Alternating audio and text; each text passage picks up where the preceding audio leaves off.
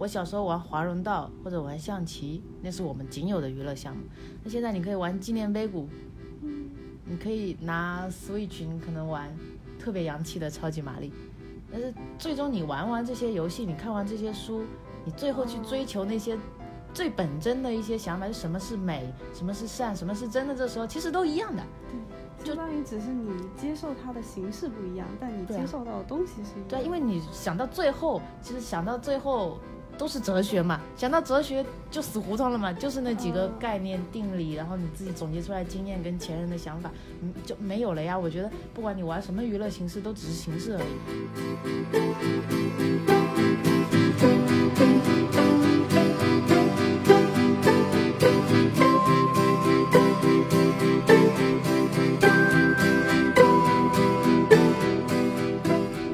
大家好，我叫根号三，都是很冠冕堂皇的话哎，就是自我介绍给人的感觉就是你刚到一个班啊，或者刚开始上班啊，就是说大家好，这是我们的插班生，根号三，什么我来自哪里，什么什么的，就自我介绍就很容易这样啊。比如说你从事的行业，或者说你自己感兴趣的领域，或者说你之前有呃参就就是类似。你自己的兴趣爱好，我觉得这个是可以的。兴趣爱好的话，目前来讲就是做做手工啊，煎饼摊。哎，其实煎饼摊我我开始做它的意义或者是目的，我的初衷并不是说是要做一个模型啦，是那个时候我在家，那时候没有上班嘛，辞职之后就是想在家静一静，不知道自己要干什么，静一静。然后我就突然想到说，我我们很多人都是这样子。就是不知道自己到底适合什么工作，到底该去做什么。然后我是谁？我从哪里来？要到哪里去？然后你每做了一份工作的时候呢，你做着做着又会觉得，嗯，不适合自己啦，什么找各种借口想要辞职。就现在很容易发生这样的，就是一种心理状态嘛。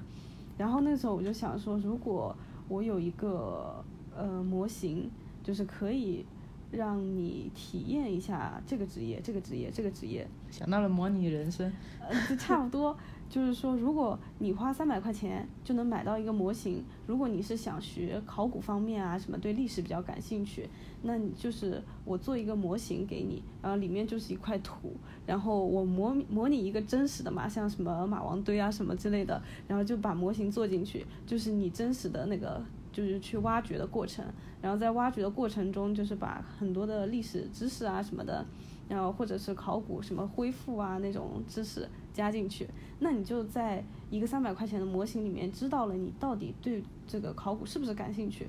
到底，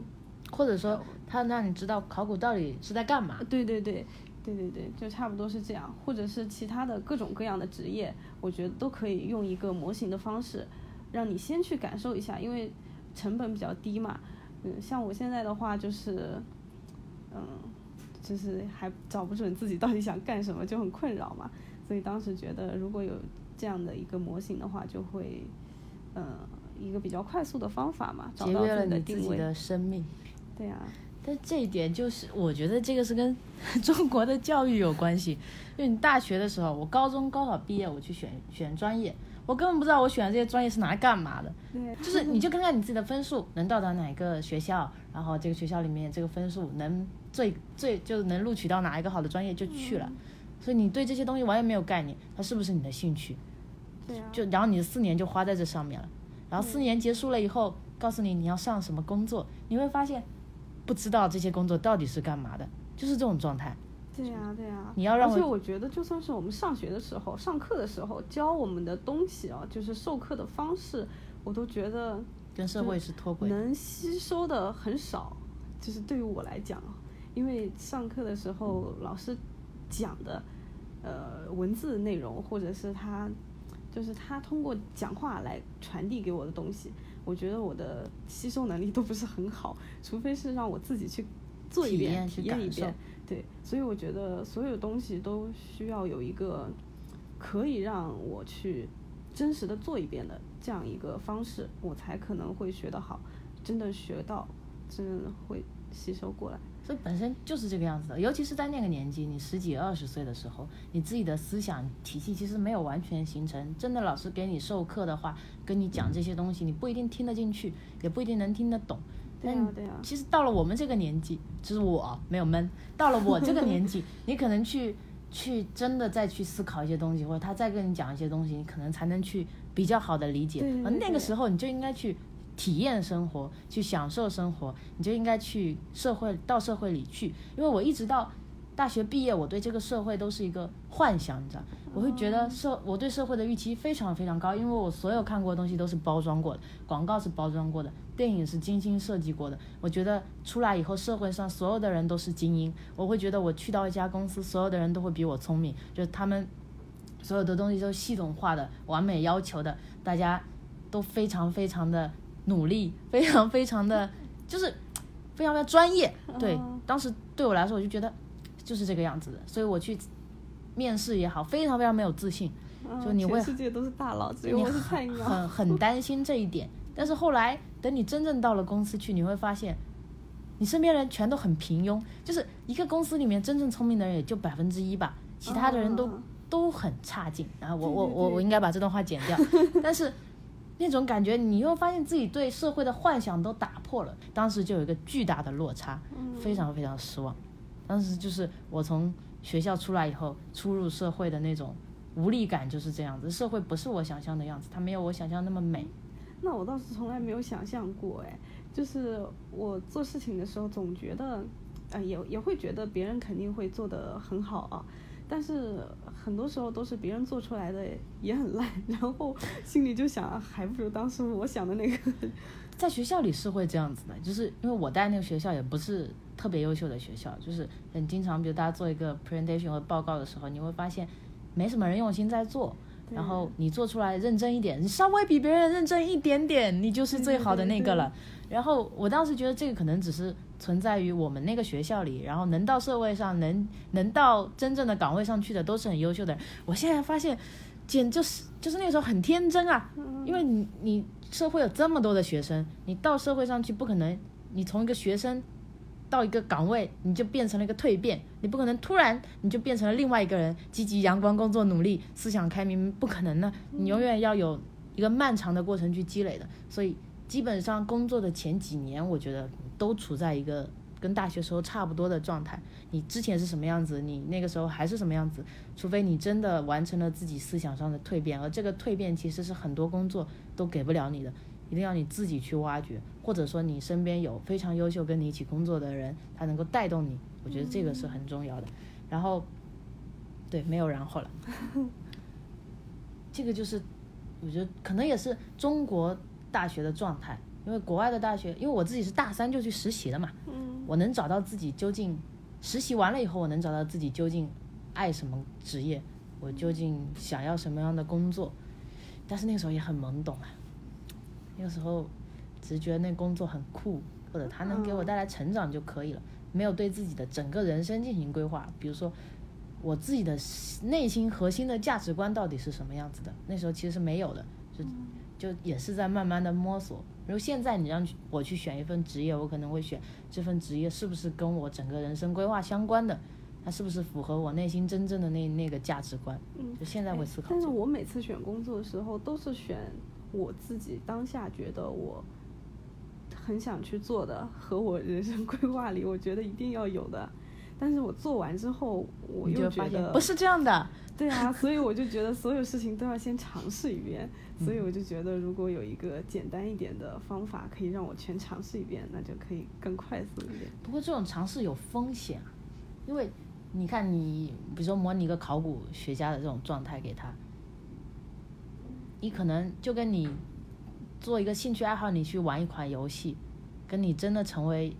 游戏工作者的感觉是不一样的嘛。就你去，你有个尝试，你觉得考古其实很好玩，但你日复一日的重复去做这个工作的时候。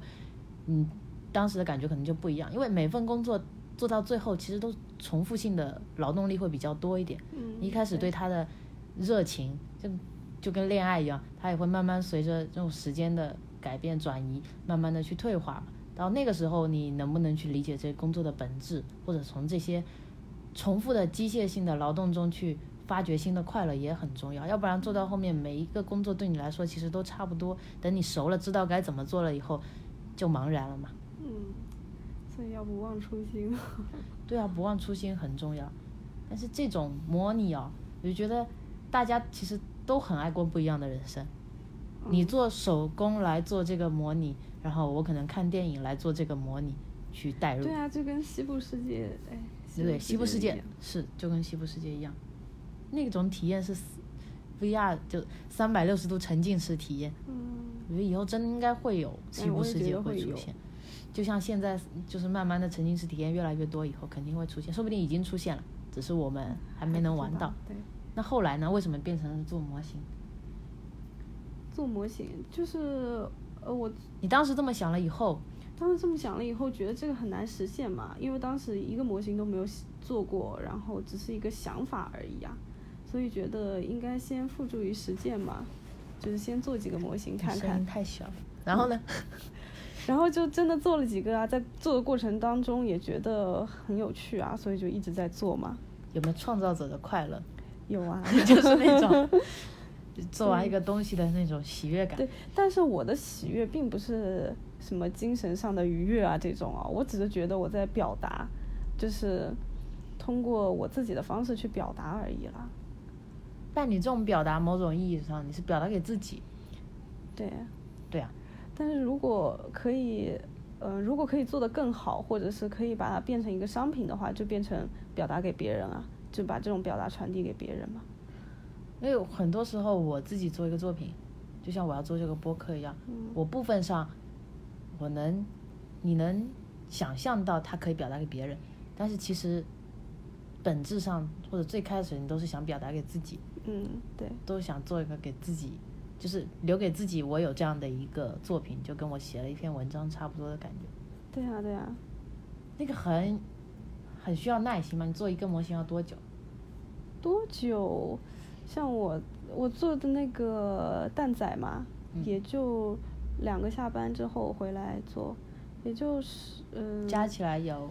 加起来有十二个小时这样子左右吧，十二三个小时。材料呢？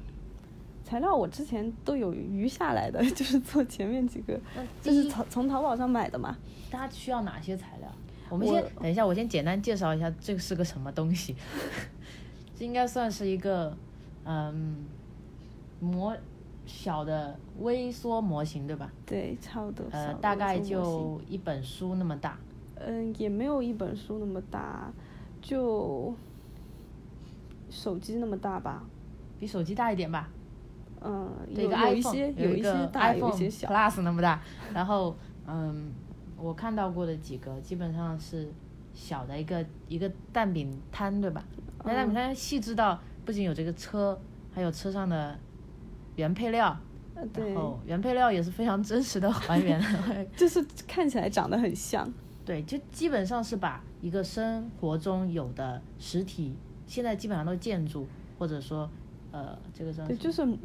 就是模仿了一遍，对，把它还原真实还原到一个微缩的。形式把它展现出来。这个就是现在比较多的，就是做模型的这些人在做的东西，就是微缩模型。但是我觉得这种微缩的模型，它的用处就只有一个展示，或者是你把一些老房子啊这些，就是弄一个情怀在里面，而且保留过去的记忆啊什么这种的。但是它的意义感觉不是很大 就是对于我来讲，好像意义不是很大。就是我觉得它还是要做成一个比较有功能性的东西会比较好。但是现在就是一个无疑的社会嘛，你们刚刚也聊了，就是大家太追求功功能性的东西，很容易忽略到精神上的享受，这是真的。嗯啊，我我这里要岔开一点点话题，就是 这个就跟我从小到大一直在纠结的一个点，我不知道为什么懵懵懂懂青春期的时候就在就一直在想精神和肉体的，肉体这算肉体，就是精神世界到底重不重要？因为我觉得那个时候对我来说，肉体是最重要的。我那时候想了一个很极端的问题，嗯就是因为我们生活在这个世界上，你一定要是肉身生活在这个世界上。我有生老病死，我撞了一下我就会痛，但是如果你骂了我一句，我难过，难过了一会儿，我身上没有任何的伤疤，我就觉得我还是很健康的生活在这个世界上。所以可能对我来说，肉身是最重要的。然后呢，我想想想想到了一个非常极端的情况，比如说有一天我们两个谈恋爱了，然后你突然就抛弃了我，我想不开，然后我就自杀了，自杀了，我的肉身就消失在这个世界上。那这个时候就变成我的精神杀死了我的肉身。那这个时候是精神重要还是肉身重要呢？我就觉得好像精神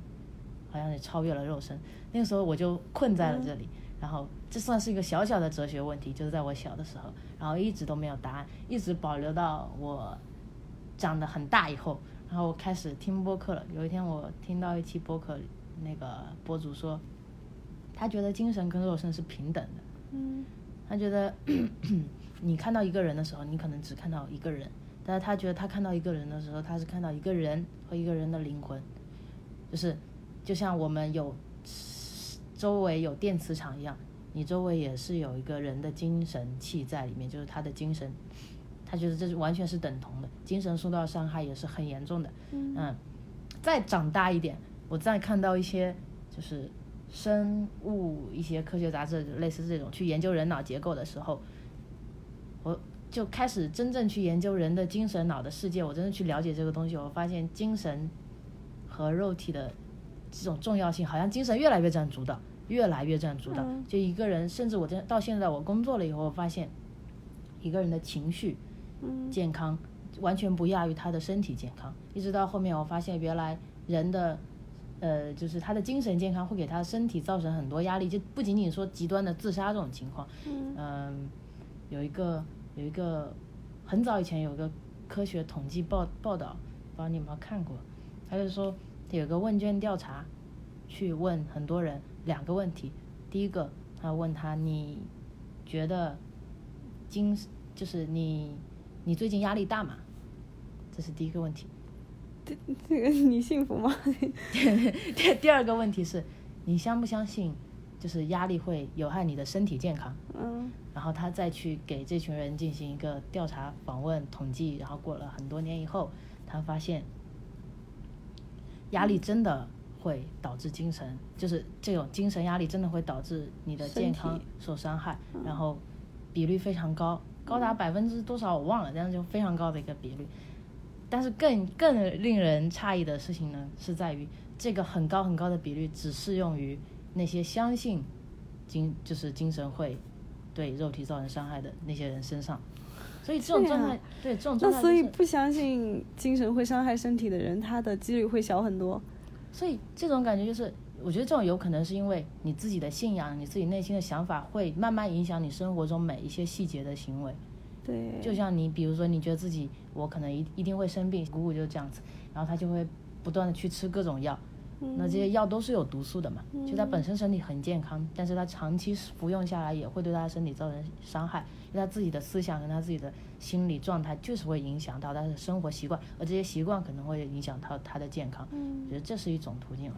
然后再回归到我最开始想这个问题的时候，就像现在我们去医院看病，跟医生说我哪里哪里不好，哪里哪里不好，医生说没事的，你回去开心一点，然后呃多喝点水，多睡点觉就好了。你会觉得自己就没看成病，你知道？因为觉得你不给我开点药，我就不算生病了。就大部分人现在对心理医生也是没有一个概念的。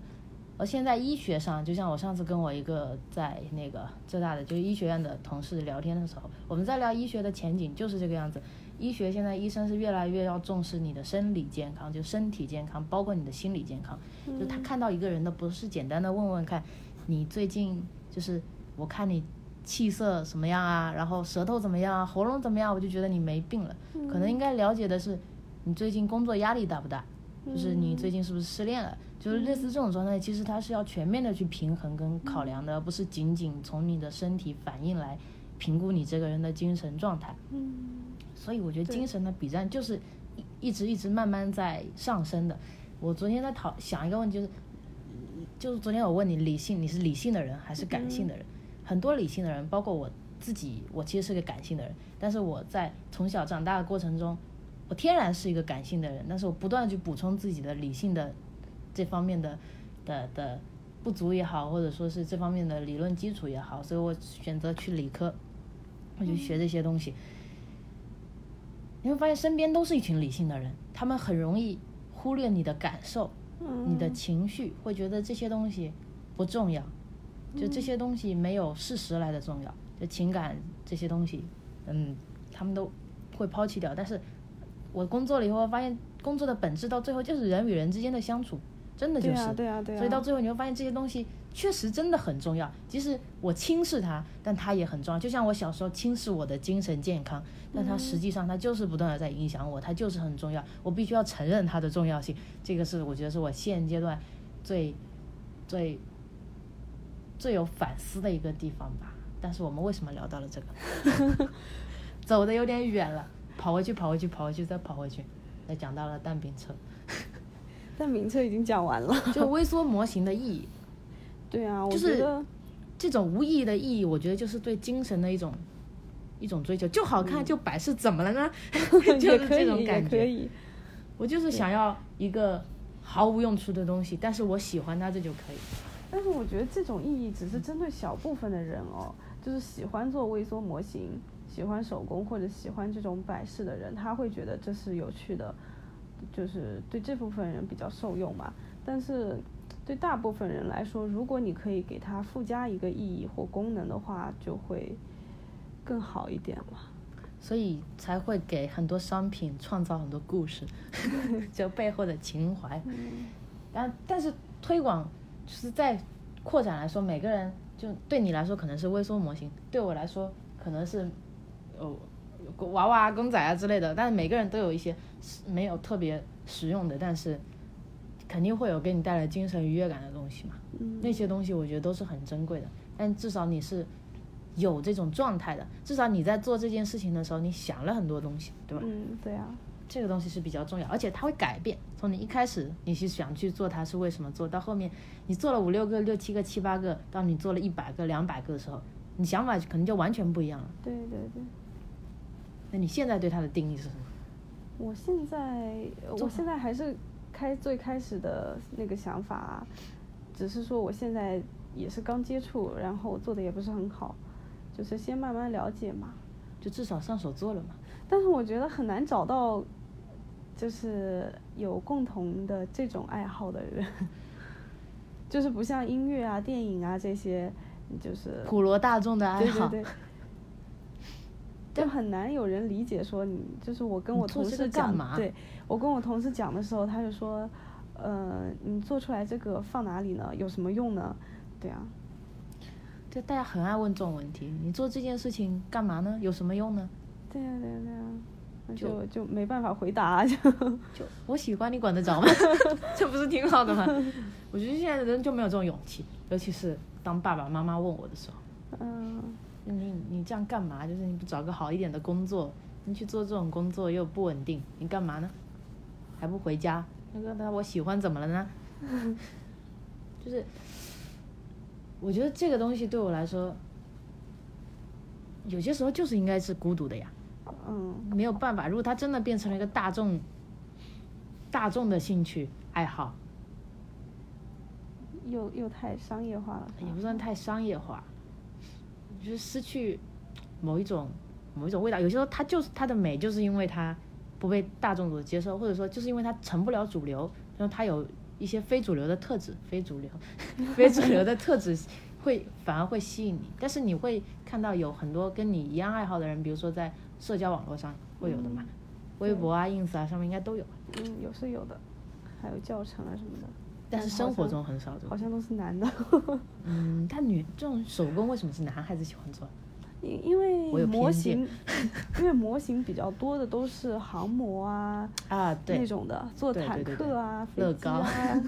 对那种的。而且这种大部分都是需要建筑思维，对，然后需要这种工业逻辑，但是这种一般都是设计出身的人，对对对。但设计出身基本上都真的好像，至少在建筑设计行业，我看到大师都是男性。嗯。唉。但现在会越来越多，就从我们这一代开始，我觉得已经已经慢慢，我们这一代，我这一代开始，已经慢慢就是解除掉这种这种这种禁锢了，就特别是男孩子跟女孩子之间的这种，男孩子可以干嘛，女孩子可以干嘛，你女孩子去学电脑的很多，这一点是我觉得是最大的变化，就是从我那一届开始，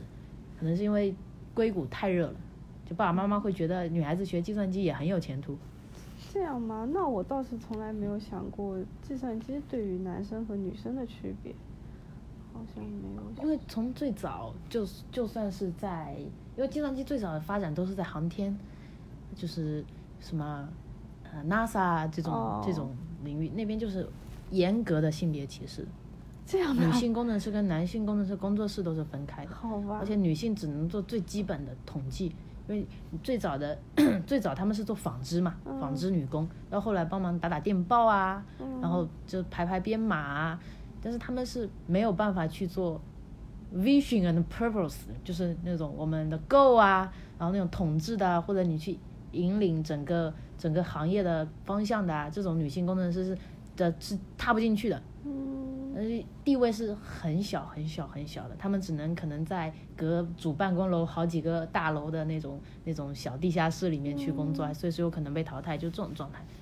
所以你想要女性真正的成为领导人是很难的。有一部电影叫《隐藏人物》，就是讲了三个 NASA 之前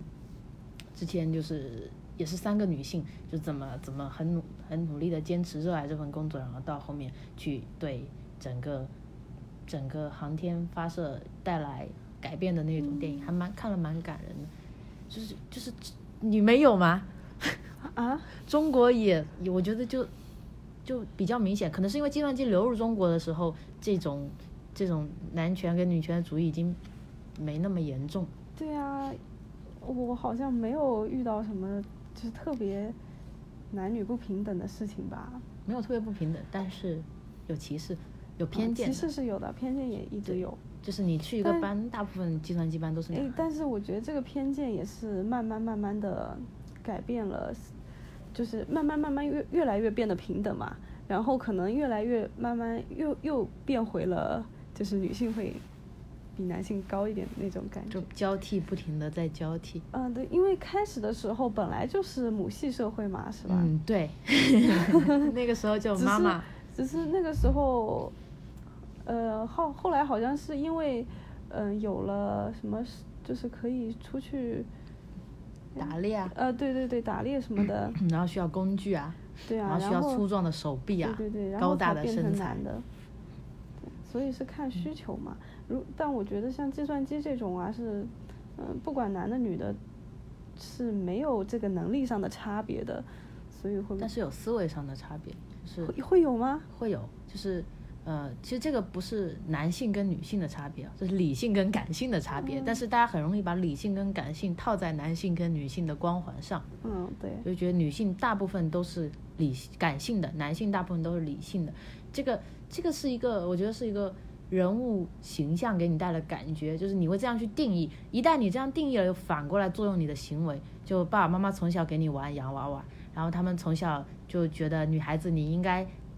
穿穿裙子，然后你应该呃读这种小公主王子的漫画书，男孩子要去玩刀、玩玩枪、玩模型，某种程度上它影响了你从小的世界观跟你的兴趣爱好，从而又让你真正变成一个感性的人或者理性的人，我觉得是有反作用。哦，对对对，就是外界给你的东西把你变成了一个这样的人。对啊，大家对你的定义是这样，希望你长成这样的人，你就变成这样的人，好可怕，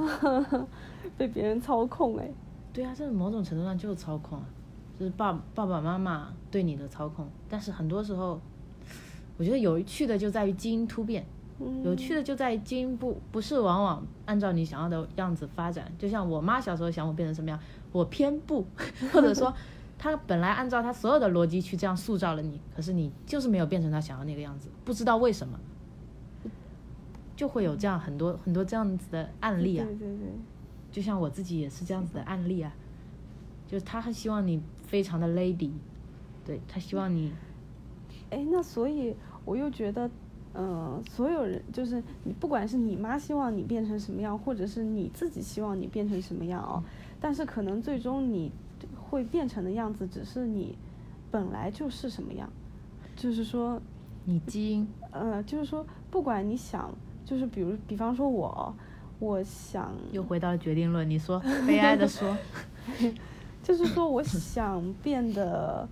嗯，热情一点，或者是话多一点，但是我一直都在。就是想做这方面的努力啊，包括我现在选择这份工作也是，就是想说，就是有一种生活气息，想变得有生活气息一点。就是你遇到一个人，可能他就是剪了个新发型，你就从发型可以跟他一直聊，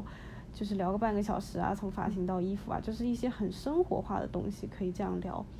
就是去夸他，就是真的关心他的生活啊这种，就是我是从来做不到这种跟别人闲聊这种没有意义的东西的。所以我觉得，我从很多年前大学的时候，我就一直很想改变这一点，就是想让自己变得很有这方面的亲和力。但是，一直到现在，我都觉得没有，就是一直有这个想法。而且，我也每次遇到一些有这样的机会的时候，我都想去做那个，呃，自己心目中理想的一个状态啊，就是说那些话，做那种那，就是做出一一些那样的状态。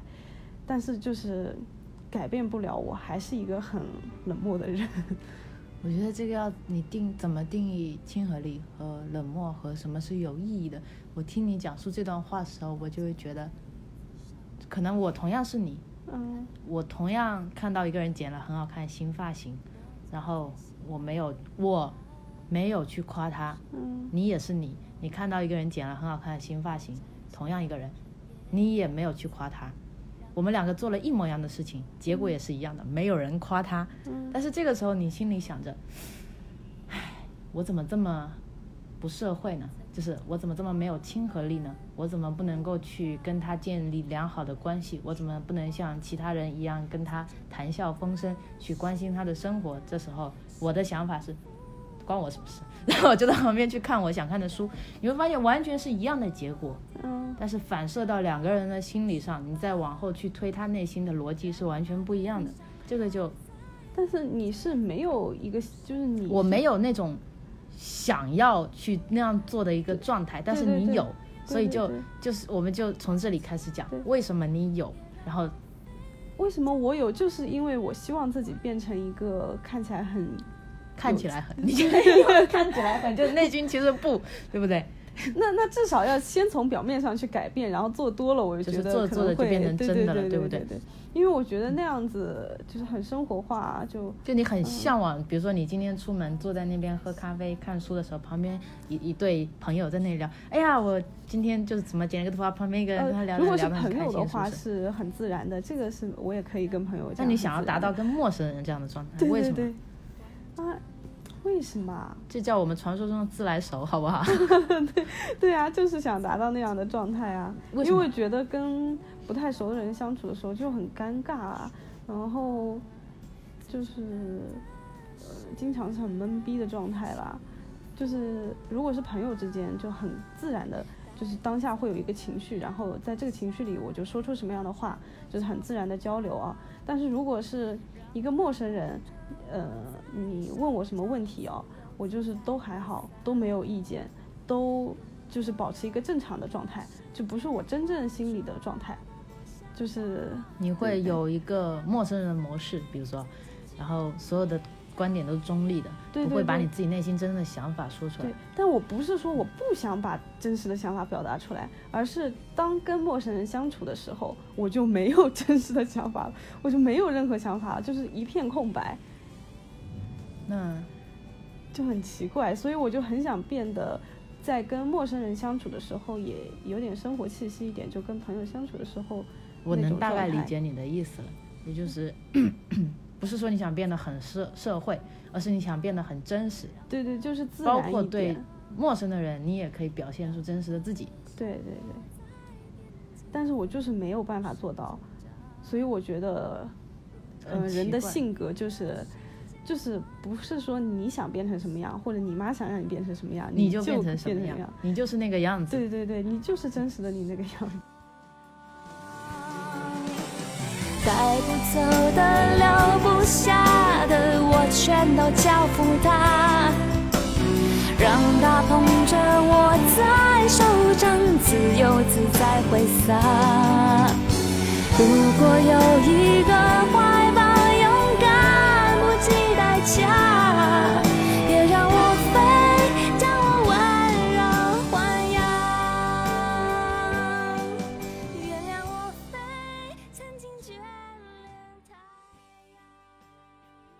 你有经历过性格的转变吗？性格转变应该好像也没有什么你觉得是内向的人还是一个外向的人？如果这么草率的去界定的话，当当然是内向的人啊。就是你跟一个陌生人，你要多久才能跟他变成朋友？或者说经历过对，嗯，就两个人都在很很好、很良好的这种基础上，就是互相认识、就有好感的基础上，嗯，要看相处的频率吧，而且是一起做的事情嘛，对吧？像我跟同事的话，虽然每天一起上班，但是呃，没有过多的私人空间的那个没深交对对对，那就不算是那个就回到你对朋友的定义上了。你怎么定义怎么样是朋友，或者怎么样是好朋友？怎怎么样？那不能光从时间上去决定啊，不能说是认识多久了。你看啊，如果我们要解决这个问题，你面对一个陌生人，表达不出真实的自己，要么你改变自己，要么你改变你自己对陌生人的定义，或者改变你自己对朋友的定义嘛。如果你能把他当成一个朋友，那你就能很自然的跟他讲，或者你改变自己的状态，你想让自己变成一个所谓外向的人，你可以跟他很自然的讲，但是你又没有办法去改变你的性格，对不对？对啊、我就是没有办法改变你的性格，对那就只能改变对对朋友的定义了。或者你对陌生人的定义，就是我对我来说是没有这方面的困难的。我看到一个完全不认识的人，嗯我是能很很自然的跟他进行交流，嗯包括表达自己的观点，然后说出真实自己的想法，这些都是没有问题的。这一部分跟我自己本身的性格有关系。嗯第二个部分，我觉得大部分也是后天形成的，真的是后天慢慢去锻炼形成的。可能你找到了这份工作，你有意识的去去去锻炼，你接触的很多的陌生人，你觉得你这现在这份工作，因为你现在这份工作是需要跟他们打交道的，从你入职到现在，有没有一些改变？改变的话也有啊，但是我做起来就很尴尬，就是别人能很自然的说，就是一同样一句话，别人说的很自然，但是我说就很尴尬。有时候我觉得跟你表达的方式，就是说话的艺术也有关系，跟你表达风格也有关系。因为 就在我从事的这个行业，面对同一个人说同样的话，就是会有不同的表达方式，每个人的情绪跟表达出来的意境就完全不一样。有些这种亲和力真的是与生俱来的。对啊，我同样去表达一句话，比如说，我觉得你今天穿的很好看，就很平静，就是你会听完会觉得他大概是很尬，没话跟我讲，所以才这么说吧。那我旁边一个同事过去就会说，哎呀，我觉得你今天这个腮红用的好好啊，或者怎么怎么的，然后聊下来，别人就会觉得，哦，好开心哦，就觉得今天被夸到，对啊，就是这种感觉。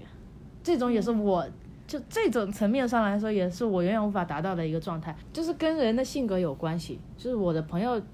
他们就是那样子的人，嗯，我就不是这样子的人。你说，如果你出门满大街都是这样子的人，那还得了？对啊，对啊所以我现在也觉得我应该找一慢慢能个自己适合适合自自己的方而式不是说像别人一样的理的方式想的状态。对的。所以你最理想的状态就是你现在的状态，嗯要接受存在即合理的这种存在论，对吧？哎对对，对，皆大欢喜了。但从这一点要聊回到，就是你为什么会有这种状态？就是你嗯，哦，要聊那个跟世界隔离的这种哦状态。对啊，我啊我后来我想想，这种状态可能是从，嗯，这种造成这种状态的原因，是因为太逃避那个逃避一些东西啊，就是你觉得很麻烦的事情就去逃避，或者是当你不被受到关注和关心的时候，被冷落的时候，你就选择逃避，呃，就觉得无所谓，就是故意的去装作无所谓和逃避一些问题的时候。就会慢慢慢慢就是把这些情绪压下来，压下来，压下来之后，才会导致现在就是想要找找到当下的情绪的时候，都有点找不出来。但是我觉得造成我当时就是这样一种逃避的状态，是因为太缺少安全感和就是嗯。果然进入了很深入的剖析呢，我都还没开始问自己就开始答。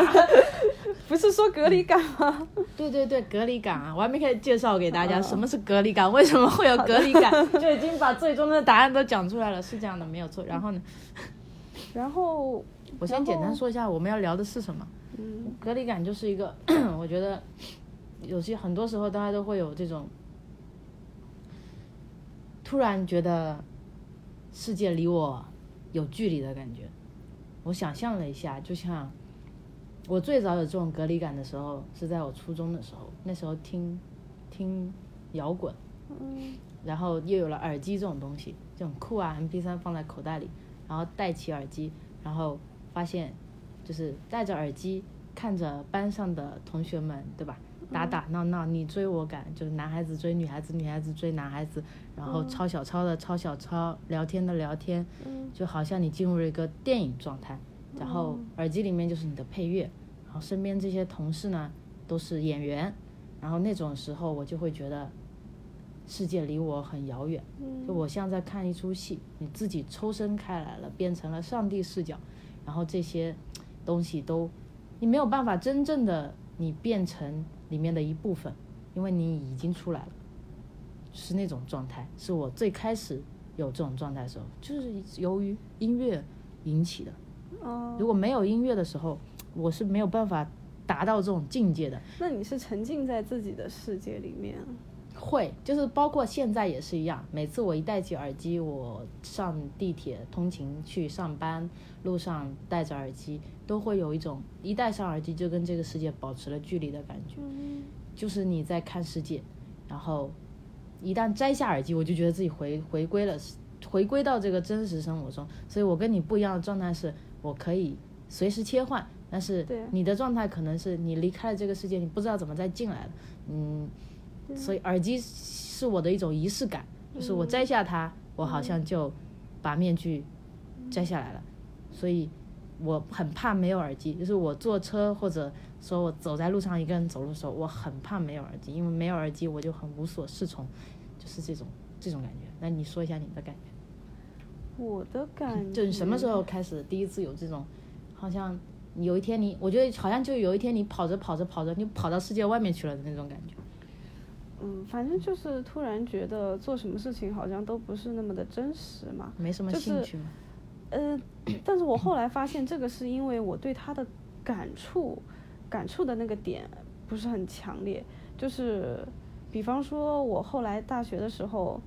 呃。因因为大家都玩的比较乱嘛，然后在那个时候，呃，女生也会抽烟，然后当你第一次抽烟的时候，你会感觉，就是感那一刻的那个现实感会特别的强烈，就是因为你对那件事情的那件事情可以激发你身上很多的，就是感触，就是你对这个世界的一些感感知力会被激发。跟抽大麻一样，不是不 是，就是我是只做一件新鲜的事情啊，我懂。然后对，就像是嗯，后来谈恋爱啊什么之类的，就扩展你对这个世界边界了，对吧？对，就是你会对他的感知会多一点，嗯。但是平常做事情的时候，就是有一种很麻木的状态吧。其实我觉得隔离感就是很麻木的状态，没有情绪，也没有。嗯就是做任何事情都不会很开心，也不会没有新鲜感，我觉得是。对啊，对啊。没有东西刺激到你。对，所以这个，嗯，也是因为那个时候觉得，嗯，因为本身就比较内向嘛，然后高中的时候，我也不知道为什么会变成这样，就是就是突然很逃避所有的事情嘛，然后就把所有的情绪都压起来啊，所以导致现在就是找不回来了。对啊，找不回来了。那怎么办？好焦虑哦。对呀。就很焦虑啊！你尝试过什么方式吗？方式倒是也没怎么尝试吧。不过你上次拍给我的那一段话倒是还蛮，就是那本书里面那个，就是通过自己的给予别人来得到，这个还蛮好的。啊，我现在也有在尝试。我都忘记我。就是是就是那个啊，通过自己的给来获得别人身上的生命力嘛。啊，想起来了，对啊，哪段话我们来念一下吧。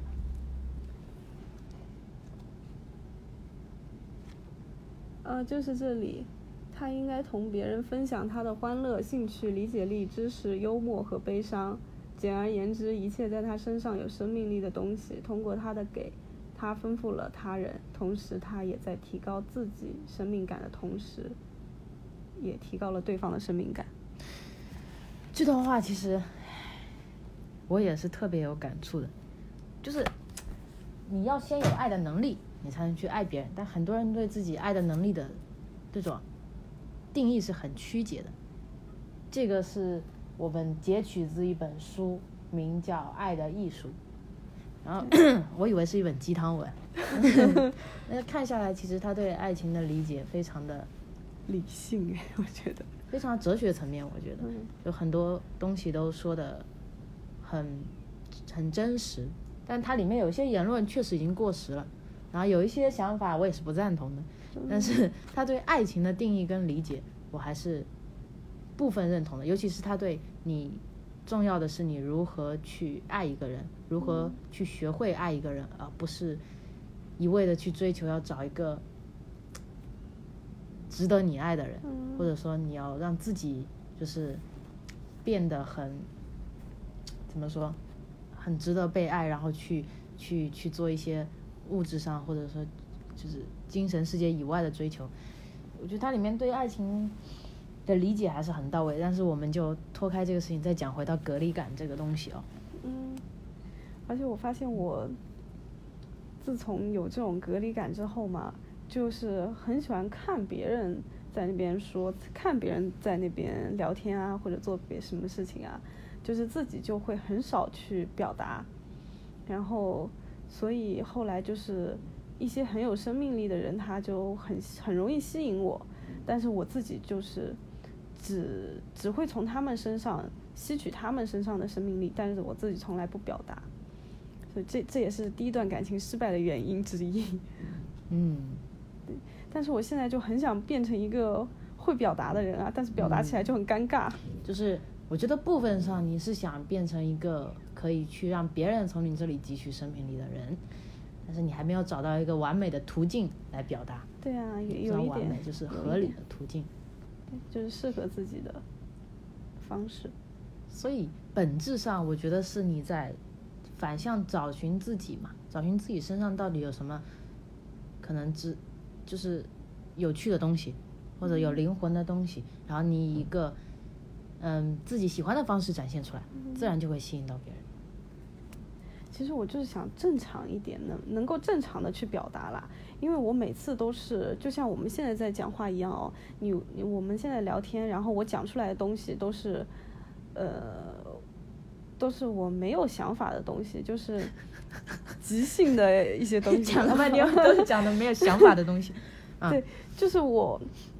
我回去之后，我等一下回家之后，我自己想想的话，很多问题我又会有新的想法了啊。但是在这一刻的话，我就是没有办法表达出我内心真实的想法，就是也不是没办法表达，就是我就是想不到我要表达的东西。我懂你意思了，就是这个状态，就是我刚刚跟你讲，就是包括我之前跟我朋友聊电影，聊了那么多电影，我觉得很乱很杂。我们不断的在聊，聊得很开心，我们也看了很多电影，但是我们没有真正的对自己的很多想法做归纳、总结跟沉淀。对，所以很多时候我问你一个问题，就是你对朋友的定义是什么？你可能一下子就没有想法。所以在我们上了年纪之后，把门子去掉了。当我们这种人上了年纪以后呢，要做的一件事情，我觉得很重要，就是你去归纳整理自己的想法，尤其是你对概念的梳理，真的就是嗯你觉得什么是朋友，你觉得什么是家人，你觉得自己就是对生命力的定义是什么，或者你对隔离感的定义是什么？一旦你把这个定义细化出来，讲出来，比如说今天跟我讲了一遍，比如说我快快问快答问你都能答出来，这个就是你对它基本而且很认真的定义。等以后你有了新的想法，你只会在这些定义上去修改、去修正，然后去完善，但是这整体的思思路是不会变的。我看了这么多的访谈，最近很喜欢看访谈，我觉得哲学家们或者说那些真的是很有经验的人士，他们对自己的想法都是不断的精雕细琢过的。嗯他可能跟无数的人聊过，或者说他可能自己心里一一千遍、一万遍的想过，然后每次看到一本新的书，看到不一样的想法，他会把自己旧的观点拿过来进行比对、磨合，跟跟就是我现在要做的事情。我觉得就是我这个阶段正在困惑并且在改善的事情。嗯对，要要整理。其实我有有在整理啦，只不过这个整理这个事情，只有在一个人的时候才能去完成，这就是一个人安静的时候才能去整理自己对各种事情的想法嘛。那最怕就是没有想法，有就可以了。我觉得。对，那又很难表达出来啊，就所以我现在我觉得我是很需要去写下来，有一种形式，嗯我觉得最好是写下来。对，写下来之后，就是还要就是要多跟别人交流和表达嘛。一定要，必定要。对啊，所以我觉得我最重要的环节就是要多表达。我觉得商业的本质是交换，文化的本质也是交换。嗯、你如果把一个对朋友的定义写下来，我觉得你不一定是要跟别人表达，因为你能写下来，它已经是一句完整的话，你把它背出来也可以，把它说出来也可以。那那不是的，就是我心里知道我有这一系列的概念哦，但是当我跟别人聊天的时候，表情不对，语气不对，还是什么不对？不是啊，我就是一片空白啊，我就是懵逼的状态啊，我就是想不到我的那些东西了。那就是那些东西还没有真正变成你自己的东西啊。嗯，那也是。对，我觉得就是你真的想过一千遍了，就是你足够熟练了，你做了一千次，它自然就就就像这个哦，在神经网络上有一种叫什么连接点，你不断的去连，不断去连，不断去连，中间就会多出一个桥梁来。等你下次去讲的时候，它本能的就能讲出来，就不够熟，只要够熟了就好，你够。多聊嘛，就是多跟你认识的人聊，然后多跟你认识的人讲你对这个东西的想法是什么样子的。讲的够多了，你去跟不认识的人讲的时候，你也能讲得出来。对对对对对对，我就是觉得我前面这些年讲的太少了，一直在听别人讲讲讲讲讲，自己讲的很少，嗯，所以就是现在开始要多讲讲。今天讲的够多了。嗯，但是我觉得我讲吧，又没有什么真正适合的人去讲，因为平常人家也不会听你说这些有的没的。我觉得我真的是个很幸福的人。我想聊这种播客，居然有这么多朋友陪我瞎聊，这这真的是，因为你在身边，你真的想找一个人陪你，愿意跟你聊聊书啊，或者说愿意跟你聊聊电影啊，真的很少。对啊，很少。我那天问同事看过《黑镜》吗？他说没有。然后你就不知道该怎么说了，对不对？对，所以，所以我还是很幸福的人啊。就是其实跟你自己的社交圈子也有关系啊。对啊，对啊，所以我现在也觉得要拓展一下社交的圈。但是你不是影视行业，就是你之前从事的，就是学校的时候学的是表演，对啊，那你朋友怎么会不不爱看黑镜呢？我问同事，哦，同事啊因。为同学现在联系的也就两三个这样子。那你之前，你觉得你大学学的这个专业对你的生活有没有什么影响跟改变？学学表演或者学影视，学影这个学的东西倒是没有什么改变，因为我们也不是什么好学校。这个不重要。对，但是我觉得他学的东西吧，因为表演嘛，他从最基本的解放天性开始哦，从这个我就没有解放掉，我就没有。你一直端着端过了这几年，是不是？对对对，我就是一直解解放不开这个天性，所以我觉得学东西对我来讲没什么意义，只不过说在学校认识的几个朋友，他们身上的。他们很解放，然后他们身上很有生命力，但会给我带来一些，就是比较有感染力嘛，对吧？所以你也是很向往这种状态。对呀、但是我我又觉得我不是这样的人，就就就很矛盾。但是生命力的传达有很多种方式，我觉得从某种程度上，我们两个是很像的。我从来不觉得自己是个外向的人啊，嗯虽然我可能跟陌生人我是能正常跟他交流，或者说能够表达一些自己的想法，但是我表达的方式只能说我可能是稍微就是外向，就稍微知道怎么表达自己的你，就是我对陌生人我也没有办法变得很 passion 或者说很激情，但是我可以以一个我的方式表达真实的我自己。嗯，对啊，我就是在陌生人面前不能表达真实的自己，只是一个很官方的一个正常的人。所以没有办法让他真实的理解你，对啊、对啊、了解你是一个什么样所的人。以以至于很多人都会觉得我是一个不会发脾气，很和平、温和温和人对的人，对，很多人也这么说我啊，就是他也都会说好相处，对啊，哦对啊。很温。其实我只是不想把我真实的想法告诉你，这不是好相处。你你觉得你有脾气吗？你觉得你有，就是嗯会有啊？对，就针对一个想法、极端的观点，有没有跟人吵过架？那倒是没有，因为很少会跟别人聊，嗯，就是吵架也是，嗯，好像也没有，长大了，因为没什么好吵的。大部分大家能讲道理的都讲道理了，对啊，而且我们接触的东西都是很日常的，没有说，能够引起你需要去呃对对对，引发冲突的观点。对啊，比如说有个人突然跑出来，而且我觉得就是这种我真正在乎的一些观点的话，呃，就算一个人很反对哦，嗯，那我也不会跟他去争论的，因为那个就是他的想法嘛，嗯、我也不会去改变他的想法，所以他那样认为，那他就那样认为好了。I don't care。独善其身蛮好的，那你不就是又少了一次表达的机会吗？对呀、所以啊，就是，但尤其是比方说昨天晚上啊，昨天晚上跟同事他们之后下班之后去吃饭嘛，嗯然后吃饭的时候他们就聊说，嗯，他们很不喜欢用微信聊天，嗯然后说谈恋爱的时候，就算是男朋友，呃，每天想跟他们分享一些呃日常啊这种的，他们都很不想回复，然后就想说，嗯，我自己就是好不容易上了一天班，然后坐刚坐下来看一会儿电视什么的，你一定要跟我聊微信，我就是不想聊。然后有两个人，他们都都是这样子的嘛，然后他们就一拍即合，就觉得我们好像啊，我们都是这样子的状态。然后我就在旁边听，我就想，我心里在想，就想着说，嗯，我也是这种状态，但是我就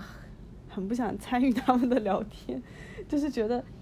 呃，是该说的，反正都已经，他们也都说了，就是这种状态，那我就没必要重复，那我就在旁边听听好了，就很就是没有那种要加入他们谈话的那种呃欲望，连找到了共鸣你都不想参加，就是没，就是感觉没有必要跟他们，呃，去讲，嗯，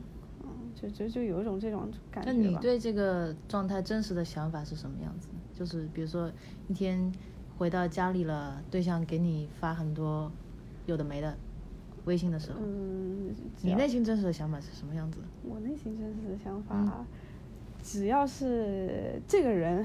对方很主动的，嗯一直要发我，一直要发我，那我就很不想理他。如果对方是一个很冷漠的状态，那我可能会，这不是犯贱吗？哎人都是这样子的呀。那不一定呢，嗯，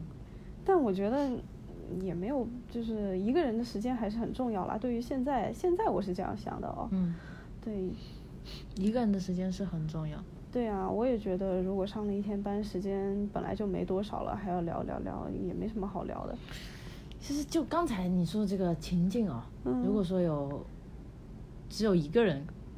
在讲这件事情，你又跟他有共鸣，那你是不是不得不回应他？对啊，你就会讲。如果两个人以上的人，然后别人有共鸣，你就可以选择避而不谈，因为已经有人在讲了，没有必要你去讲，对啊，而且他们问我的时候，我也会就是附和一下。呃，有时候会附和一下，然后有时候也会觉得这件事情跟自己完全没关系，就是哦，怎么会这样啊？就是就是表现出一个旁观者的状态，就是没有把就是一个我认为的一个正常的状态，就是嗯并不是真实的自己，这是一个很奇怪的状态啦。会不会这就是一个真实的你自己？真实的你自己就是客观的呀，就是客观旁观的呀，就嗯，那我倒是没想过。这就是你的状态啊。因为我也很很会切换这种状态的，就是比如说很尬，一群人出去吃饭，没有人讲话，都很尬的时候，我就会站出来讲讲两句那个光冕堂皇的话，然后大家开心开心，乐一乐，挑起话题。然后如果有人能够承担这个角色，我就不希望自己是这个角色。嗯一旦有桌子中有一个人是闹哄哄的，我就选择自己埋头玩玩手机，看看自己想看的东西。但是如果没有，会有这种使命感，就觉得那大家都不做，那总要有人来做，就我来做。就正常情况下，我也希望做一个旁观者的状态。我觉得这个状态是最舒服、最舒适的状态。因为我觉得两个人以上社交都是无意义的。嗯这句话我就剪掉吧，就是就是就是很很信就信息效率传递很失真，是这种感觉。如果说他们两个，就说现在有两个人在我前面聊这种事情，我肯定不会讲话，必然不会讲话。但如果我会思考，就我会想，如果我跟他观点一样，那我有没有更深入的想法？就是我为什么会这么觉得？这件事情背后的本质，我到底是怎么想的？是不是这么想的？那如果我跟他的观点不一样，那就有趣了。我就会去问，我可能这个时候会问你们为什么我会这么想，然后我不是这么想的，我会看到底两个观点的冲突在哪里。因为这是一个机会，你可以去听不一样的声音，听不一样声音的机会实在太少了，因为身边很少有人真的会出来反对你，嗯，对啊。差不多是这种状态。但是如果他们两个的观点跟你是一样的哦，那你就选择不表达的话，嗯，那别人就会没有从你身上获得共鸣感，那他们跟你的联系就少一点。对，好的，而且他们也会对你没有一个印象，印象。你是一个什么样的人，对对你喜欢哪一个明星，喜欢什么电影，对不对？对，然后久而久之就会觉得你就是一个很无趣的人，就没有什么存在感啊。所以，所以我看我公司一百个人，嗯，不止，但是你真正想去了解的人没几个呀，一个指头都数得过来的。所以像这种人，有时候你就没有必要让他知道你是一个什么样的人。嗯，我觉得无所谓的，我只要让我自己喜欢的人，或者我想让他知道的人，我会努力的去让他知道。其他人对我来说都不重要，他们最后可能是从别人的、别人的、别人的、别人的朋友口中知道我可能是一个什么样的人，但是这不重要。嗯，那也是，对啊，就是他们真的知道我喜欢看一本书，可能是真的是从我另外一个朋友的很八卦的朋友的嘴嘴巴里面知道的，但这又怎么呢？他知不知道对我来说没有什么太大的意义。就像昨天有一个新的同事过来到我们店里，然后他就会说，他问我，你是不是很会画画？我说，我说我是个很没有艺术细胞的人。嗯你为什么会觉得画画？他说我看着你的气质，我觉得像。我说瞎扯。然后等到晚上的时候，他给我发一条微信嘛，然后他说之前我我有个好朋友在他那边上班，然后就跟他聊起过我，他说我是一个很文艺的人。但在他说我是一个很文艺的人的时候，就是从他的脑袋里面植入了一个标签，这个人等于文艺，文艺在他脑袋里面等于会画画、艺术家，然后音乐，然后看书，所以他看到我的时候，自动给我加这一层滤镜上去，嗯。就是这种感觉。但是我跟他从来都不认识，所以我也没有想要给他这种感觉，但是我给了他这种感觉。不是因为我特地去塑造了让他知道这种感觉，就是因为我生活中是一个什么样的人，我可能通过各种各样、各种各样乱七八糟的一个漂流瓶递到他那里去，但是无所谓。啊，就算我跟一个朋友可能吵了一场架，然后那个朋友很生气，今天回到家里，然后跟他一个朋友正好在路上遇到了嘛，然后就说哇那个谁谁谁太讨厌了，他这个人又不讲道理，又怎么样又怎么样又怎么样，然后这个朋友就接收到了第一份信息，哦阿基是一个这样子这样子这样蛮不讲理的人，那他对我的固定印象可能一直都停留在那，因为没有人跟他更新过了，然后过了很久很久很久，有一天我跟他之间产生了一次对话，他就说我一直以为你是一个这样这样这样这样这样的人，这也很正常，我觉得也没有关系，因为。你可能从来不会出现在我的生命中。如果后来你真的跟我成为朋友了，你就会知道我是一个什么样的人。嗯，如果我们不成为朋友不重要，所以豁达，那好像也是哦，年纪大了就这样。因为我一直很在意的就是我本质，我我本来是一个什么样的人，但是大家都以为我是一个什么样的人，我就很纠结，为什么不一样。对，我不能把真实的自己表现出来。对对对，我就很想把真实的那一部分表现出来，但是嗯，听你这样讲好像也有点道理。对啊，因为真实的时候就是你在自己做自己的行为过程当中，所以很重要一点就是做自己。刚才中心论点真的就是讲你的行为反映你这个人，那不了解你的人不重要。嗯，好，好像想想也有这么点道理啊，但是我还得回去想，因为我在这里无法思考。没必要思考，很多想法就是聊完了过去了，我就扔过去了。等哪一天突然再聊起来的时候，你想过哦，我曾经这么有过这么一个想法，想得起来就想一想，想不起来就算。很多时候，你如果听我跟凯文的那期播客聊到最后，我讲到了一个 connecting dots，就是像 Steve Jobs 他早年去设计 iPhone 的时候，不是他之前先去学了什么辍学，然后去旁听别人的课，然后听了很多关于文字设计的课，然后语言的课，然后那些东西对他以后设计 iPhone 是一点用都没有的。那个时候来说，但最后他设计 iPhone 设计出了一个结合了很多美感的东西嘛，一样的。我我觉得现在状态就是你可以有很多不一样的体验想法，到最后某一瞬间你可能会把它们都串起来，嗯，然后你会有自己的想法跟沉淀，那个时候你就老了，真的，那个时候就老了。所以现在要多经历，多想，多经历，多多想多总结。如果现在你能越早的开始总结越好，然后总结是一件非常非常困难的事情，因为你没有办法把生你平常一闪而过的东西记录下来，你就忘了。包括你啊今天跟我聊，如果我们不录下来，你就忘了，然后你就很难在。有时候我觉得自己讲出了一句金句，你知道吧？嗯我觉得哇，怎么把自己怎么把这个东西想这么透了，回家就忘了，再也想不起来了，就是这个样子。然后就不重要，以后就是总体的观点慢慢慢慢慢慢还是会浮现出来的，对你有想到过这个的话，就是就说明他还是你的，对，他就是你的。对的。哇，好感人啊！哎，这个这个想法，其实我一直都有这样的想法，因因为我每次想到这个想法的时候，我都想到小时候看《宝莲灯》的时候，那个沉香他不是吃了那个仙丹吗？啊然后不是很厉害吗？对啊，然后后来那个他不是不忘了犯什么错，然后不是就把他武功给废掉了吗？啊，然后他就很堕落嘛，很颓废整个人。啊 然后后来那个就忘了谁跟他讲，他说那些仙丹吃到你身体里面，它就已经是你的了。嗯，不会说把你武功废掉，你就什么都不是了。然后他就恍然大悟，然后又变得很厉害。想起那个一个表情，呃，张无忌那个，就是啊你忘了忘光了，你就可以上了。啊，对对对，就是就是，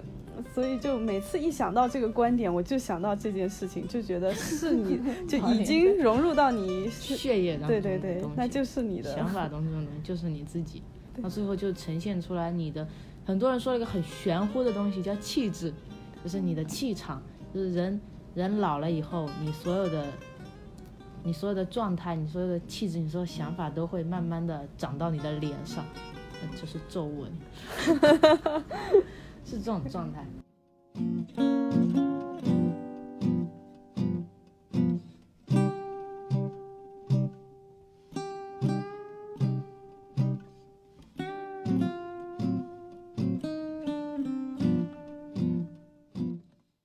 后我们今天还要聊一聊是代沟，为什么要聊代沟呢？对呀、为什么呢？我我还不知道呢，没想通。当然是因为我们有代沟啦，那么小，我们差了好几岁呢。还好吧？你应该是来参加我，不是参加，就来跟我聊播客的人里面年纪最小的，哦这点你承认吧？嗯，那那是啊，我身边都是八零后啊，啊，你算是九零后，而且你还算是九五后，好不好？很吓人的，我身边没有九五后的朋友的。哎，这个一直很困扰啊。我每次遇到人也都是比我小的，上次不是有也有讲过吗？我遇到人都是比我大，但是到现在他们也没发现哦我比他们小，就我比他们很难过。没有人发现我比他们小，嗯，这不重要。然后我跟你说，我为什么要买这本书《建筑史讲》啊？嗯那天我不是在那个楼下，然后我看到了这本书，然后我就随便翻开了一页，它是两个建筑师，一个叫王辉，一个叫范林，两个人的一个算是他们聊天的记录吧。嗯他们在序言里面讲的，我翻开第一篇就在讲代沟。他们两个应该差了有十岁吧，大概我也不知道具体差了多少岁啊。然后我就看到它里面是怎么讲代沟的，然后我就觉得特别有趣。然后里面讲到了一些关于建筑的思想也很好，我就买了。然后给你念一下，它可以啊讲代沟的。他说，在办公室的时候，我每天都跟年纪越来越小的同事在一起讨论，在圈子里也都跟年纪相仿，但是思维很不一样的人聊天。在评审会上，有时候也会遇到一些老前辈，在在所有这些遇到的人当中，大家都有明显的思想意识上的差别。有的人跟他想法一样，有的人跟他不一样，但他察觉不到，因为自己的立场而无法理解跟接受与自己观点相左的人。就他遇到这么多人，大家都是非常开放、非常 open。嗯然后呢，他觉得这个现象没有反映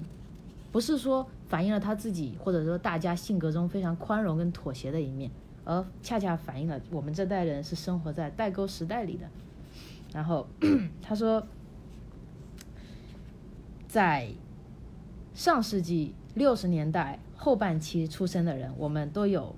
自己的不幸和自己的有幸，在自己所处的年月和世界，此时此刻应有的正确年月之间都有一条需要越过去的沟。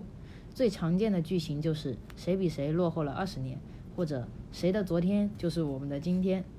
就是我们不应当处于自己现状的今天，而应当越过当下去追求另一个理想中的今天。不难想象，也就是因为有这么这种前动力，他的中心观点就是，大家总觉得有更好的一个状态，就是呃，就是前人的好成就了我们现在，然后我们现在应该要变得像过去那么好，就某某部分观点上跟许知远 很像，就是这种状态。但是他对这个东西的解读是更为积极的，他觉得就是因为有这种状态，可以让我们这代人保持对他人的认可、对其他存在的认可和对自我的批判。说的更白一点，就是铸造了我们这一生的求索状态。我很喜欢他用的这个“求索”这个词语。而这种状态既没有因为我们的世界在当今赶超到了世界水平而改变，也没有因为我们亲历了世界水准而改变。正是因为今天我们唾手可得的东西，无论是物质的还是非物质的，以我们昨天的水准而言，都是非分的，更促成了我们要去理解这种获得的合理性，促成了在接受之前的思索。这种思索带来的开放、宽容的心态，以及通过更多的接触和暴露来提升自己的愿望，还差不多讲的是这么一个状态吧，就是很很很包容，就是你在面对无知的事情的时候，你更多的是一个开放的状态，而且他觉得就是因为这种不一样的代沟也好，或者思想也好，才促成了我们愿意去继续探求。继续追追追逐一些理想状态吧，差不多是这种状态。然后里面呢讲讲的我还没开始看，等我看完了以后我们可以聊聊。我对建筑一直很感兴趣，就是因为我觉得建筑是理性跟感性非常好的结合体，它需要非常抽象的理性思维，但是它的美学结合了很多感感性的状态，所以我觉得一个伟大的建筑师。一直是我那种梦寐以求的思想状态，很喜欢看一些建筑类的东西。那他对代沟的理解呢，其实我认真的思考了一下代沟这个问题，嗯，思考的结论呢？没有结论。但我觉得某种意义上，其实不存在代沟的。怎么说呢？我们这这一代很喜欢说什么五年一代一代沟，两年一代沟，三年一代沟，类似这种有的没的东西。对对对，但是实际上，你跟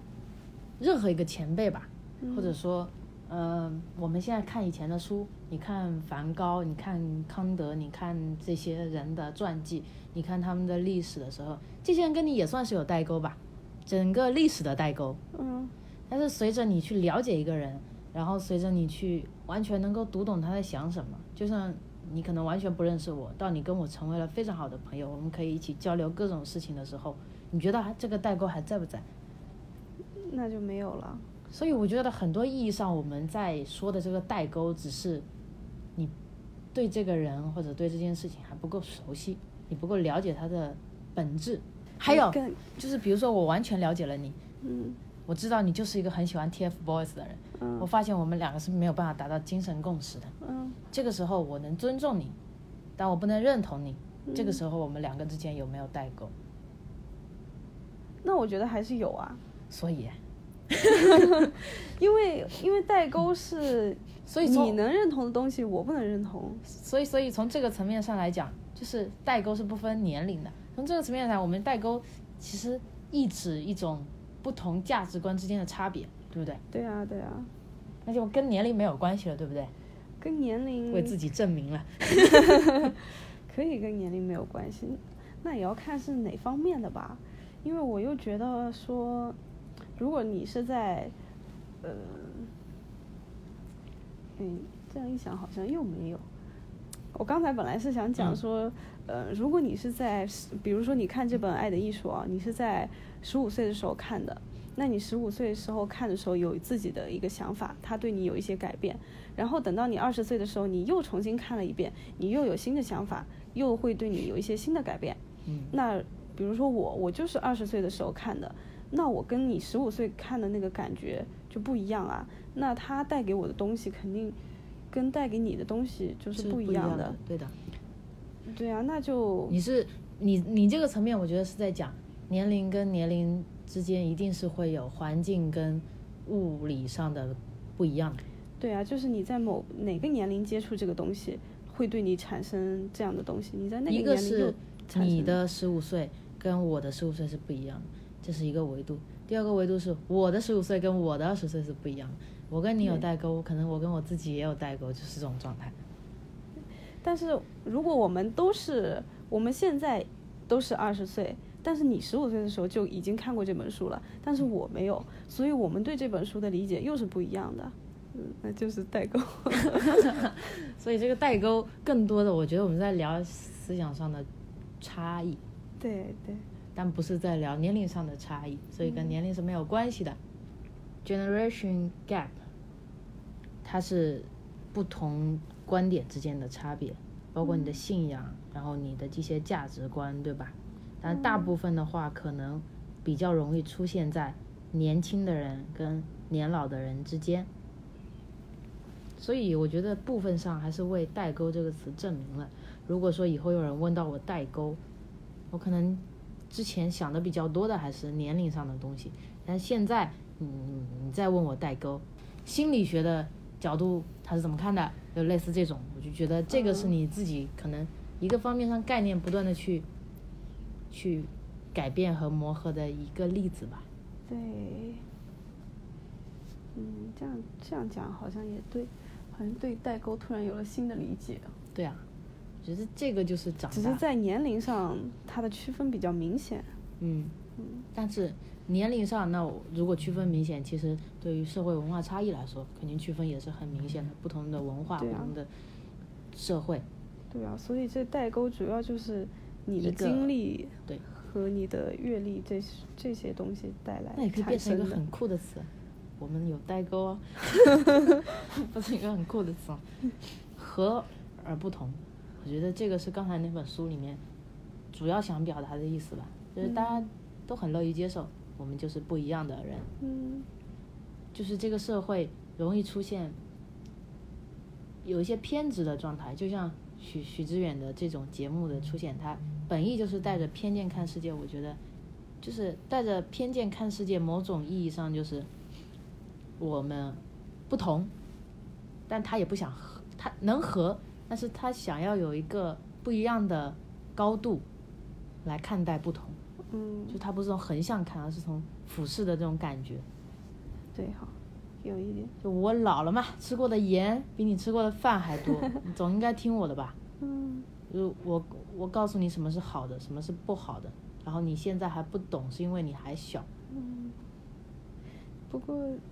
嗯，我突然想起一个很搞笑的事情。你说，就是前两天我问我同事说，之前的之前在这里上过班的人，他们一般都上了多久，然后工作状态是什么样子的，然后他就给我讲了一个一个很奇葩的人，就是他面试了，然后第二天来上班，上班了之后，就那天下午。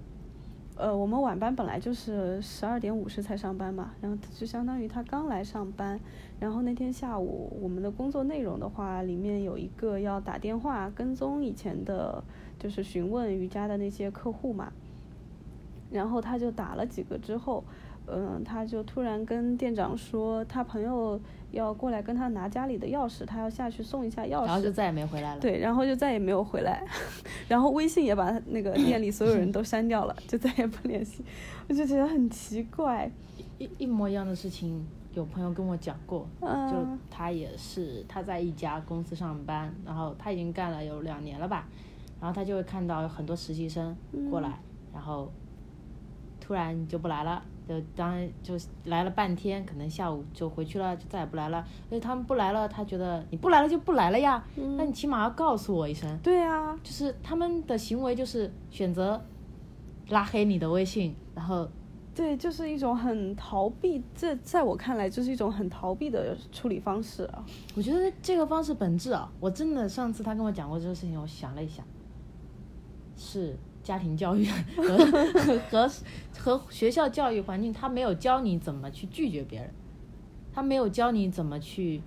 结束一段关系，嗯，不管是恋爱也好，或者是工作也好，就没有家长或者谁给你了一个示范，或者告诉你你应该怎么拒绝别人。对对对，有一点，就是我突然感觉这是一种没有经过思考的生活，就是没有任何规划，全靠本能的一种放任自流的生活方式。嗯，未经审视的人生不值一过，苏格拉底是这么说的。不过我觉得家庭教育，父母给你的这种教育确实很重要。嗯，很多事情还是靠你自己后天去想。呃，对，但是他们给你的那个氛围呢，就是，嗯、那个那本书里面好像也有讲，哎，怎么讲的？就是说，如果你父亲是很专制的，他会替你做很多很决定的，那你久而久之就会变得，也就是你有意识的让自己去满足你父亲期望的样子，还是怎么样的来着？就是 Anyway，然后呢？然后就是你就形成了这样一个人格啊，所以就是家庭教育对你的影响嘛。对啊，家庭教育对你的影响非常大，啊很难改。尤其那段时间是你人生中最容易塑造你性格和人格的时间。对啊，大以后真的很难改变。对，然后我就觉得我我后来变得有点逃避啊，或者没有安全感，就是因为家里没有给什么安全感 才会这样。你觉得家里怎么样是有安全感的？嗯，那现在很难回想起来嘞。但是哎我哎，我突然想到一个那个嗯小学一年级的时候，我嗯第一次去上那个音乐课。我我觉得这件事情是导致我后来没有音乐细胞的主要原因。为什么？因为我我那个时候是转学嘛，嗯然后第二个学期呃转学到一个新的学校，然后嗯、呃第一天放学回去之后，呃我应该是没有听清楚老师布置的作业吧，因为我不是那种不写作业的人哦。然后我第二天去学校的时候就没有写语文作业，然后我就被留在那里一个人在教室里面写那个语文作业，然后其呃那个是第三节早上第三节课是语文课这，么清楚啊？对呀、这个事情影响我很深哎。然后呢？然后第四节课是音乐课，音乐课在楼上的音乐教室嘛。但是我那个时候是第二天到那个学校，我不知道音乐教室在哪里，然后就很，呃，我就一个人在教室里面补那个语文作业，留下来补。补完了之后，其他的同学都已经去音乐教室了，你就找不到了。但是我不知道音乐教室在哪里。嗯然后那个时候我的行为，我现在想想真的很奇怪。嗯我就觉得反正第四节课下课之后就要回家吃饭了嘛，然后我就收拾好书包，打算从校门口走回家去，就是先回去了。然后我走到校门口的时候就被门卫拦住啊，因为还没有到放学时间嘛。然后那我就只跟门卫讲说我要上音乐课，但是我不知道音乐教室在哪里，大概是这个意思嘛。然后门卫就讲说在楼上还是哪里，我就去找。但是那个时候，嗯、我是背着书包嘛，打算回家的，然后我就背了一整个书包去找音乐教室，然后我就到音乐教室之后，我发现其他所有同学都是只带了一本音乐书，只有我是背了整个书包去上音乐课的，然后就很奇怪，然后就是感觉。嗯，感觉很尴尬嘛，然后我就去进去找一个位置，找一个位置坐下来之后，因为音乐教室它没有不像课桌是可以放那个书包的，可以塞进去，然后我那个书包就塞不进去，就放在桌面上。然后我那个同桌还是后桌之类的吧，反正就是有一个人他没有带音乐书，他就问我借音乐书，然后我就借给他，借给他之后他就上去，老师检查他上节课的那个应该是作业之类的，让他唱，他就不会唱，然后老师就把那本很生气，就把音乐书扔掉了，然后我的音乐书就破掉了，所以我第一节音乐课就整个就是很尴尬、很不顺利的一个经历。哎，这个细节很很完美，就所有的点都串的刚刚好，让你都很不舒服。对啊，就很奇怪。但是我后来回想起我当时的行为，我又觉得，为什么一个小孩子他那个被留堂写作业之后，不知道哪里去上音乐课，他就想先回家。家，因为你那时候很小啊。对啊，就是因为我觉得家里比较安全，这样子。对啊，当你不知道该怎么办，你不知道怎么求助，对对对，但是我又觉得，如果是家里给了我足够的安全感的话，我就有能力去解决我的困境，而不是逃回家。然 后我我小时候没有音乐细胞，就是因为穷。我有一个路人跑过来问我妈要不要给他买个电子琴，我妈说太穷了不买，从此以后就远离了那个音乐生生涯。那我觉得还是开始的时候，嗯，难道是个人性格的原因吗？因为我突然又想到小时候，嗯、我妈说给我就是放学之后给你五毛钱，让你去小店买个自己去买雪糕，然后就会觉得哎呀自己去好为难，为难什么？就是觉得怕怕的，哎，那真的是害羞吧？就是没有没有安全感嗯对，但我又觉得这种安全感就是因为父母没有给你足够的安全感，就是我出去的时候我就觉得，面对太多未知的东西啊，对啊，就跟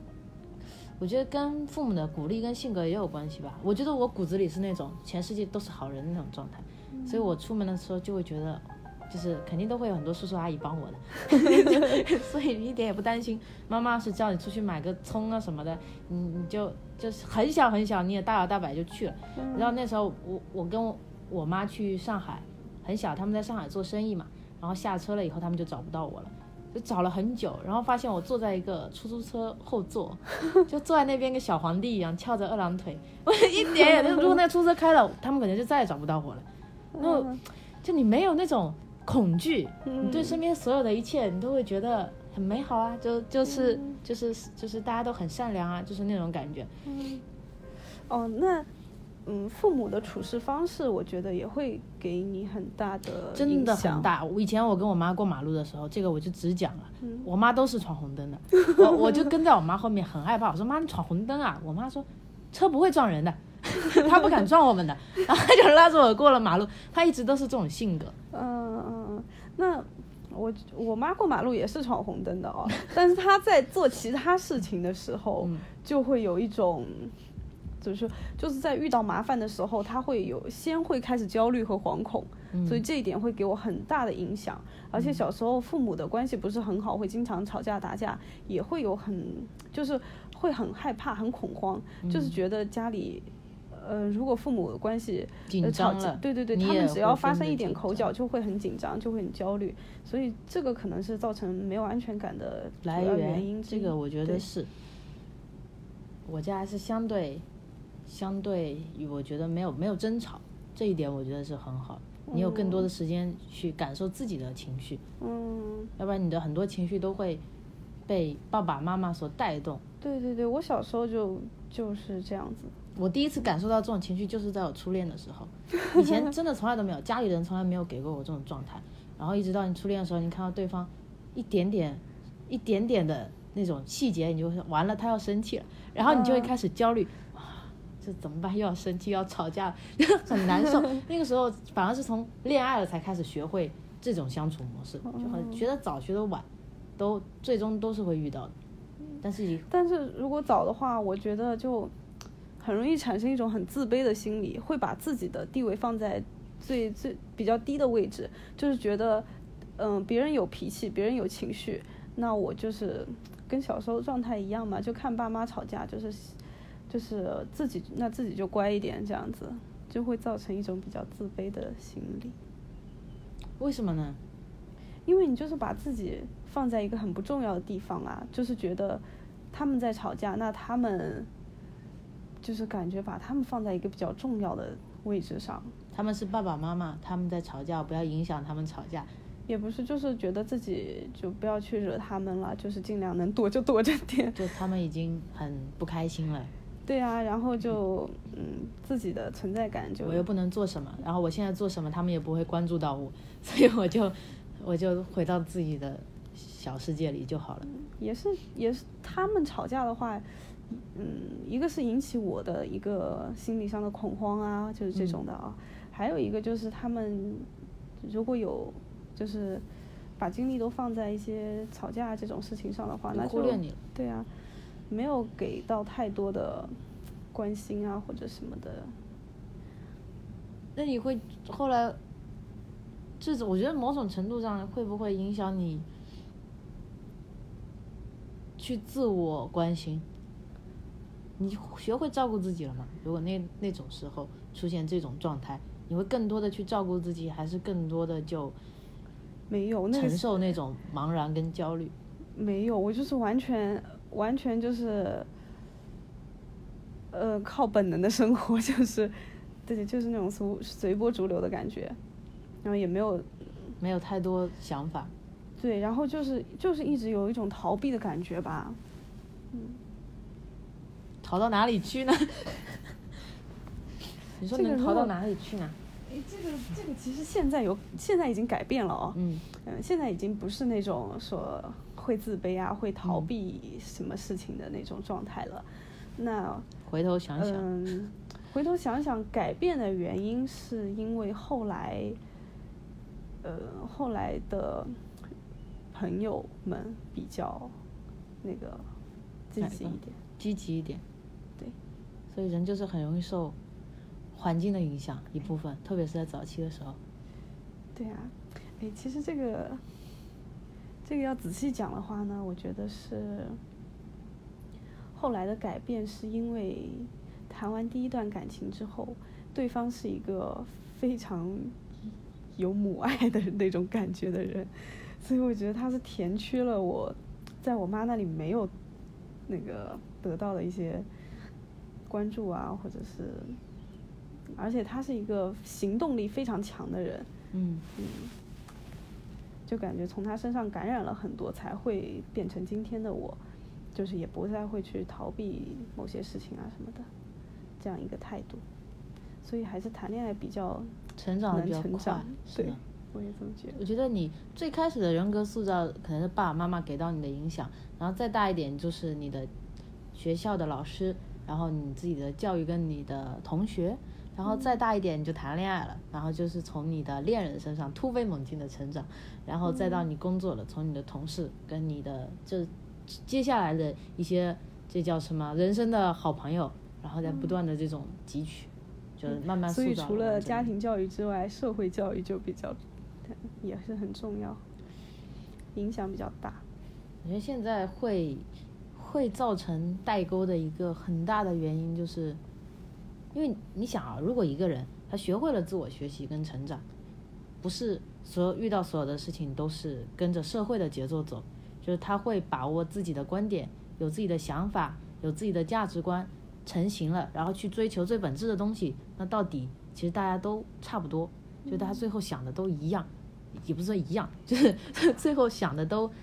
都都到达了某一个状态。但是如果说你一直跟着社会走，你一直没有面对自己，你一直没有尝试着去想自己究竟是一个什么样的人，真正真正的自己到底是怎么样，最后就会形成所谓的就是现在社会塑造的代沟。因为现在社会塑造的代沟，就像我们一开始聊的一样，它就是社会本质的一些技术的改变嘛，一些媒介的改变嘛，但终其思想是不变的嘛。嗯，所以就是我觉得代沟的产生，还是你愿不愿意真实的面对自己，还是你去逃避自己，跟着社会的步伐往前走。这是一段总结。这是一段总结，说明我们今天没有跑题。对，然后今天的播客就到这里，谢谢大家，再见。好的，再见。As cute as ever, but they never get 'em wet. Roll out those lazy, hazy, crazy days of summer. Those days of soda and pretzels and beer. Roll out those lazy, hazy, crazy days of summer. You'll wish that summer could always be